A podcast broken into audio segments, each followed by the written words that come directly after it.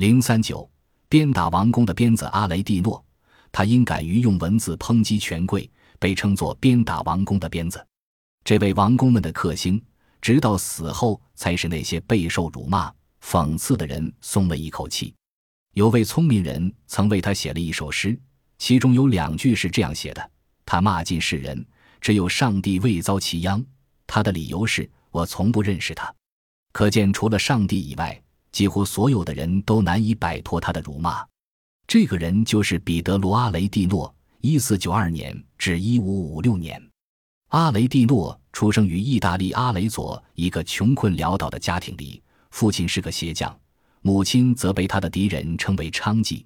但是阿雷蒂诺予以否认，说他的母亲非常漂亮，曾为画家们当圣母玛利亚的模特，只是在与一位名叫巴切的贵人邂逅时。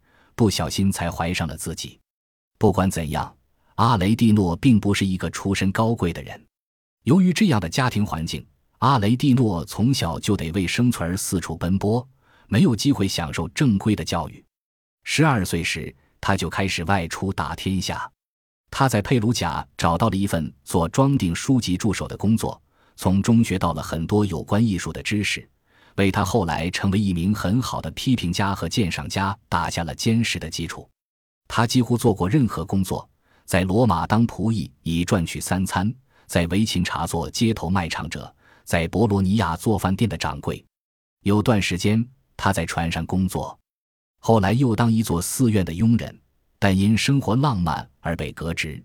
公元一五一六年，他再度回到罗马，充任银行家戚姬的随从。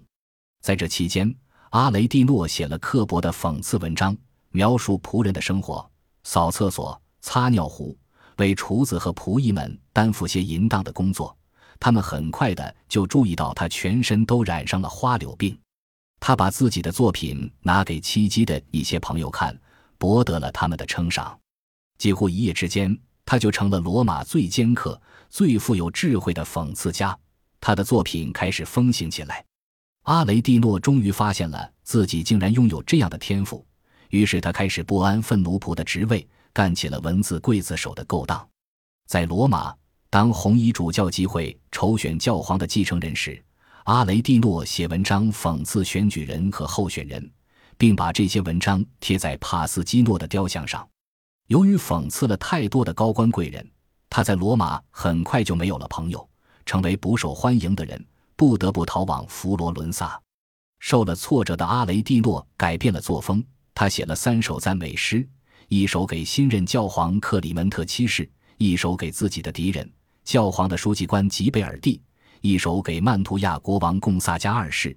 由此被教皇封为有薪俸的罗德五世，成为教皇的座上宾。在拥有了靠山之后，他恶习难改，又一如既往地拿起了笔。把手中的匕首无情地投向他厌恶的对手，人们经常可以看到他走过罗马城，俨然就像公爵。他参加显贵们所有的野宴，用巧妙的文字缀成的侮辱作为报酬。他善于辞令，知道城中每件讥讽的趣闻。埃斯泰和贡萨加家族的人都与他把臂而行，听他闲谈。他知道他不能为所欲为地对待所有的权贵。所以他对他们毕恭毕敬，对其他的人则倨傲无比。他的讽刺天赋为人所恐惧，人们称他尖酸刻薄、厚颜无耻的诽谤者，他却因此沾沾自喜。他曾被曼图亚国王贡萨加二世以低薪聘为宫廷诗人，此时他春风得意，自然不会忘记自己那段难堪的过去。他公然要求曼图亚大使为他向贡萨加二世索取两副精致衬衫、两副用丝织成的衬衫以及两顶金帽。当这些东西未能及时送到的时候，他流氓市侩的嘴脸就显露无遗，威胁要用苛刻的评论置贡萨加二世于死地。贡萨加受到警告后，就很快把物品送到了阿雷蒂诺那里。当他移居威尼斯的时候。他的新居收藏了各种各样的家具和艺术品，其中很多都是怕他讽刺、求他赞美的男女所赠送的。对于这些人，他很坦率地要求薪俸、礼物或其他的恩赐。有时候，他更明白地指出所要的东西和交付的时间。这些权贵唯恐馈赠不及而落身臭。也正因为这种行为，他又被冠以敲诈王的恶名。阿雷蒂诺几乎万恶俱备，但他又是一个极其慷慨的人。他把得到的薪俸、津贴、礼物和贿赂的大部分赠给他的朋友和穷人。他放弃所出版的信札的版税，使价格更便宜，因而获得更广的名誉和更高的价值。他每年都因送圣诞礼物而濒临破产。每个人都愿意找他，好像他是国库管理员。可怜的女孩生病了，他负担费用；有人坐牢了，他去赎人。军人没有装备，陌生人遭到不幸，无数的游侠都来他家重整行装。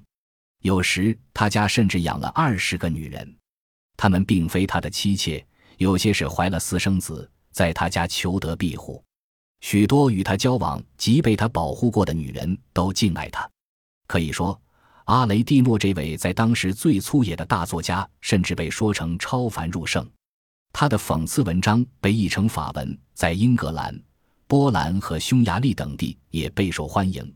有些作品甚至在出版的当日就销售一空。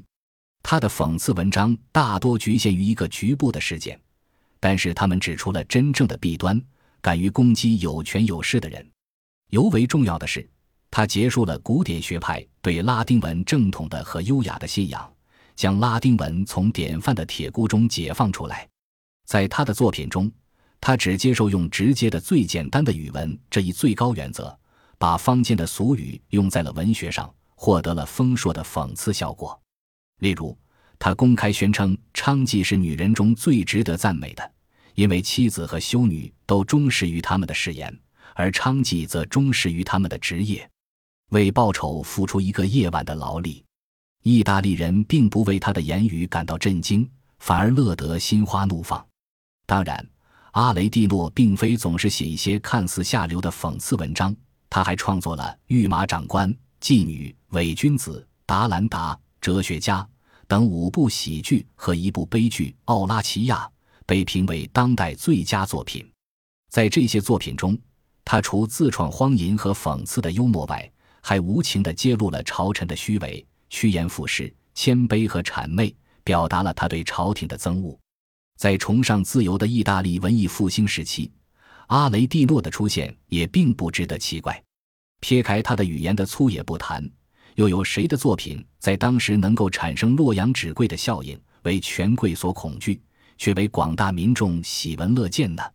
当他被邀请到达帕杜亚时，就受到了群众潮水般的欢迎，犹如现在的青春偶像一样。有谁在文艺复兴时期享受过这样的礼遇？